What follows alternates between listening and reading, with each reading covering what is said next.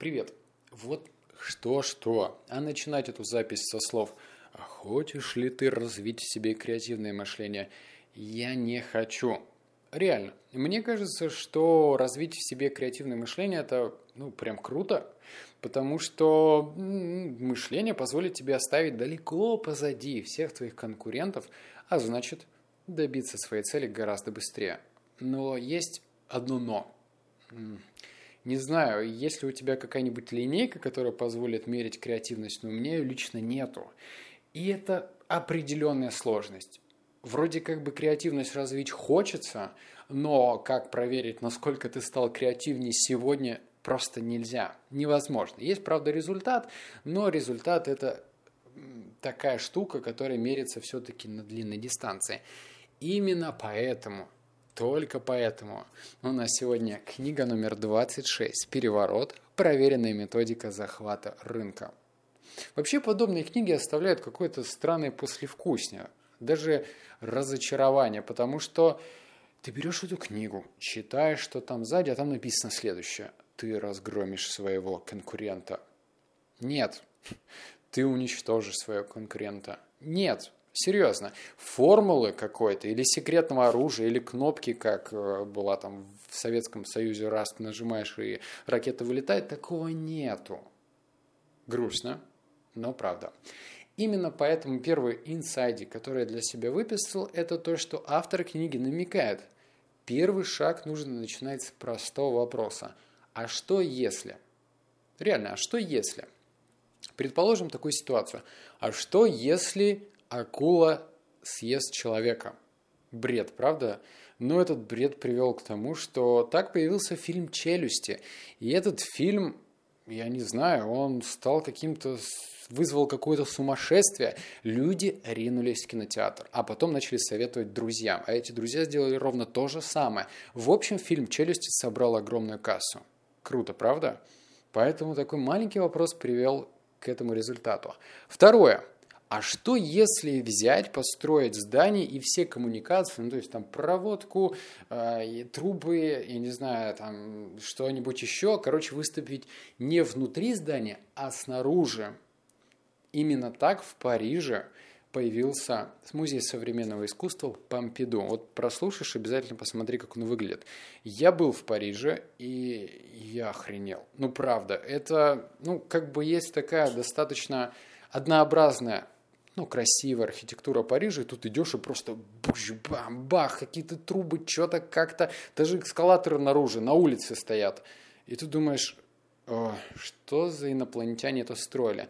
Но это круто, серьезно, это... А что если? Вот так и создали этот музей. Прикольно. А что если бы мы я не знаю, помнишь ли ты тот момент, когда нужно было выходить на улицу. Кстати, вот у нас сейчас минус 35, и я не знаю, как выходить на улицу. Не нужно было идти в ларьки, там, с паспортом, давать свою анкету и брать видеокассеты на прокат. Понятное дело, что это было давно, но все-таки. Именно так появился сервис Netflix, когда можно через интернет смотреть любой сериал, любой фильм через подписку. То есть, казалось бы, вопрос, а что если приводит к прорывным моделям? Прикольно. Двигаемся дальше. Есть такое понимание, что у бизнесменов сейчас, да и у меня это частенько было, но вот после книги я немножечко пересмотрел свое понимание хотелось бы всегда ориентироваться на проблему. Ну, типа ты создаешь какую-то прорывную бизнес-модель и думаешь, так, где у нас проблема, где, где, где, где, где, так, ездить. То есть вот первая мысль в голове – проблема. Так, в Африке нет воды. Это реально проблема. Но как сделать вокруг этого стартап уже сложно. Ну, точнее, пофантазировать, конечно, можно, но ты представляешь, что тебе нужен э, милли, милли, милли, милли, я не знаю, сколько миллиардов Короче, много денег. И ты понимаешь, что ну, это не особо реализуемо. Но есть другое мышление. Это называется дискомфорт. Вот тебе пример. Смотри, если ты хоть раз сталкивался с ремонтом, то, наверное, знаешь, что ремонт – это еще и красить.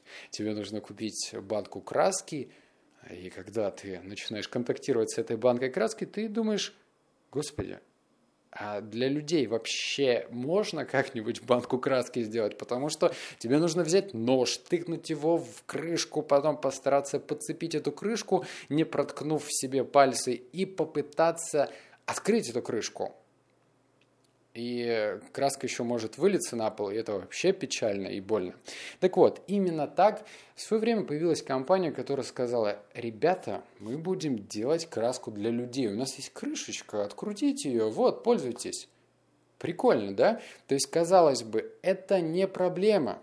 Ну, краска-то есть, краска плюс-минус одинаковая, но мы просто сделали как бы маленькое-маленькое решение, которое позволит вам более комфортно использовать краску. И этот трюк позволил переводить много клиентов на свою сторону.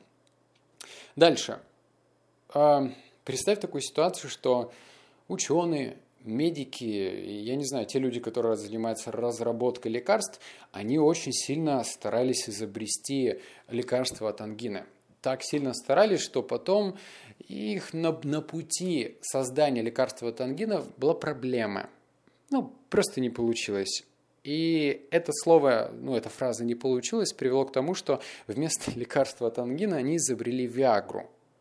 То есть э, в априори, когда ты думаешь над прорывным решением или думаешь насчет того, что что-нибудь, какое-нибудь креативное придумать, даже если у тебя не получится, есть вероятность, что твоя неудача приведет к прорыву, как это было с таблеткой. Поэтому вот тебе мой совет. Пробуй, пробуй, и еще раз пробуй. Даже вот такие мелочи могут привести к таким прорывным идеям. Дальше. Пример с iPod. Если ты пользовался старой моделью или просто представляешь себе, то обычно про iPad говорит, говорят, что он очень чистый. Он прям какой-то ну, вызывает ощущение чистоты. Почему? Потому что это вроде простой MP3-плеер с хорошим дизайном, но главный дизайнер компании Apple, до этого работал в компании, которая занималась сантехникой. Именно поэтому только потом, не сразу, другие дизайнеры начали замечать сходство. iPad похож на раковину, iPad похож на ванну. То есть дизайнер Apple взял и использовал некоторые элементы для создания iPad. Круто? Круто. Идем дальше. Работа с полными противоречиями. Представим себе такую ситуацию. Нам нужно отказаться от стереотипов. Раньше люди арендовали машину только, ну, я не знаю, от, от суток, там, на неделю, на уикенд, на месяц. И потом нужно подписать еще бумаги, какие-то страховку заполнить и вообще приехать в офис. Опять же, напомню, минус 35, как вообще выйти на улицу можно. Потом появляется компания, которая говорит, так, хотите вообще вам поминутно буду сдавать машину? Чего, поминутно? Да, поминутно. А хотите, вам вообще не нужно никакие документы заполнять. Мы пришлем вам на почту. А, окей. А хотите, вам не придется приезжать в офис? А, что так можно? Итак, появился сервис, который позволяет полностью перевернуть все стереотипы, которые были на этом рынке. По-моему, это тоже круто. Как считаешь? Дальше. Но есть такая штука, когда м- креатив можно немножечко перегнуть. И это будет уже не креативно, это будет странно и никому не нужно. Именно поэтому нельзя мыслить в той плоскости, что креатив нужен ради креатива. Креатив в любом случае должен решать какую-то проблему или дискомфортную часть. То есть он не должен присутствовать в твоей бизнес-идее просто потому, что э, я креативный, ну или попытаюсь им быть. Поэтому для того, чтобы вообще что-либо понять, как это должно выглядеть по итогу, я рекомендую практиковать медитацию. И в этот момент, пока ты медитируешь, постараться осознанно обдумать, а что ты хочешь сделать и в каком направлении тебе создать креативное мышление. Вот войти в это состояние потока и думать, думать в плоскости креатива. Только в состоянии медитации. Очень сложно это делать в другом состоянии, правда, потому что ты отвлекаешься постоянно. Вторая часть книги – это не про создание креатива. И когда я к этому пришел, я подумал, блин, эй, автор, остановись, ты обещал мне про э, как бы креативное мышление, но там про презентацию. И только сейчас я начал понимать, что автор, ты молодец, потому что IT-стартап без правильной подачи, опять же, креативной подачи презентации может не реализоваться, потому что ну, например, не все могут найти деньги. И многие ходят такие важные носители крутой бизнес-идеи и думают, я хочу открыть новую соцсеть, которая перевернет мир. И все-таки они не находят денег. И здесь важно, что если ты хочешь привлечь деньги, тебе нужно, опять же, даже креативно под, подойти к созданию презентации. Презентация – это не в школе выступать перед людьми. Это один на один тоже презентация. Один на один с инвестором это тоже презентация. Поэтому вот тебе несколько правил, которые ты должен учитывать. Первое – это то, что нужно выделять 9 минут на презентацию. Не знаю почему, ну точнее я теперь догадываюсь, но почему не 10? Ну ладно, 9 минут. 9 минут на презентацию – это та золотая середина, которая позволит тебе и не перекормить информацией, и с другой стороны не докормить. Ну, точнее, ты, это знаешь, как, как, как вот пишут и рекомендуют разные диетологи, что нужно выходить э, из-за стола, когда ты чувствуешь, что еще немножечко голоден. Я, правда, не умею так делать, но буду стремиться к этому.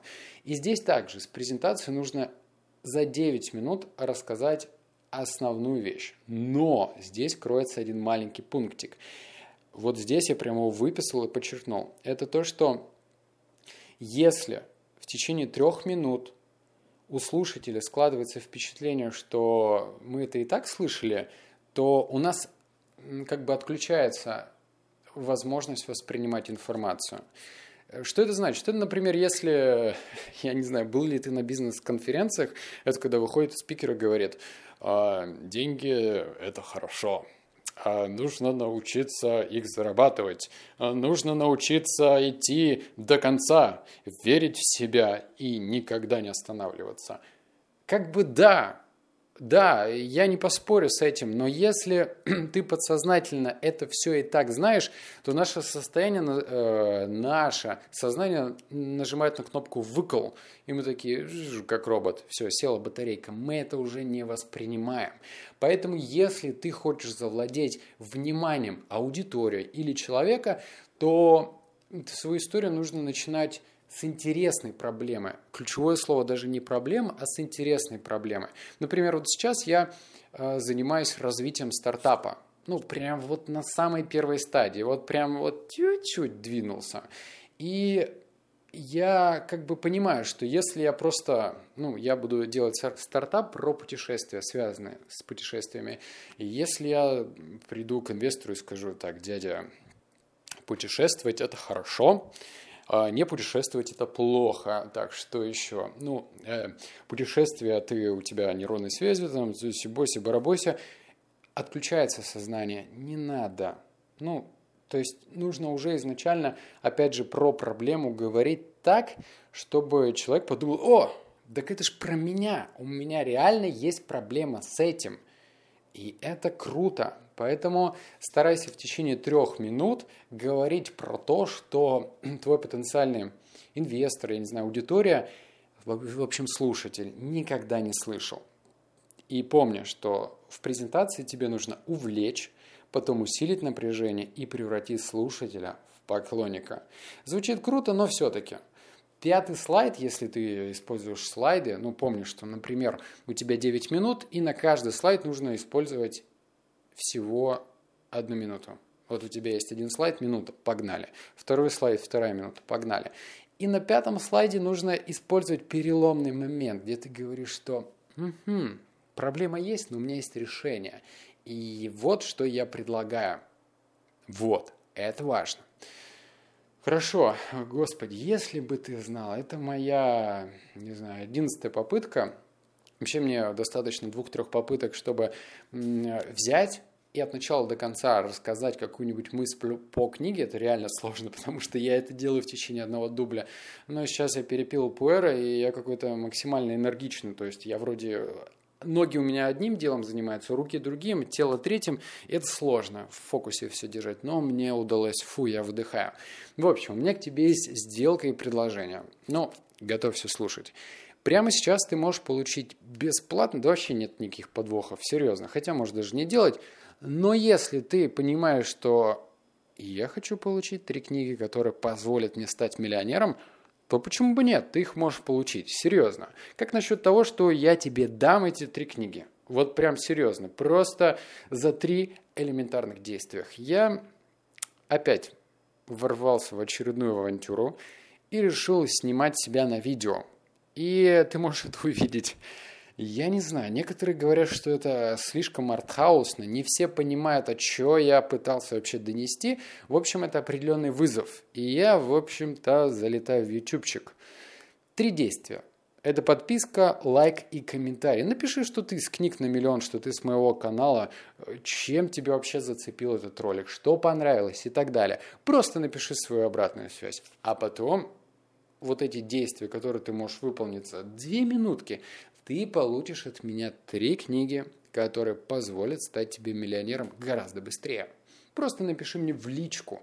Здесь, в этом посте, есть ссылка на мой профиль ВКонтакте.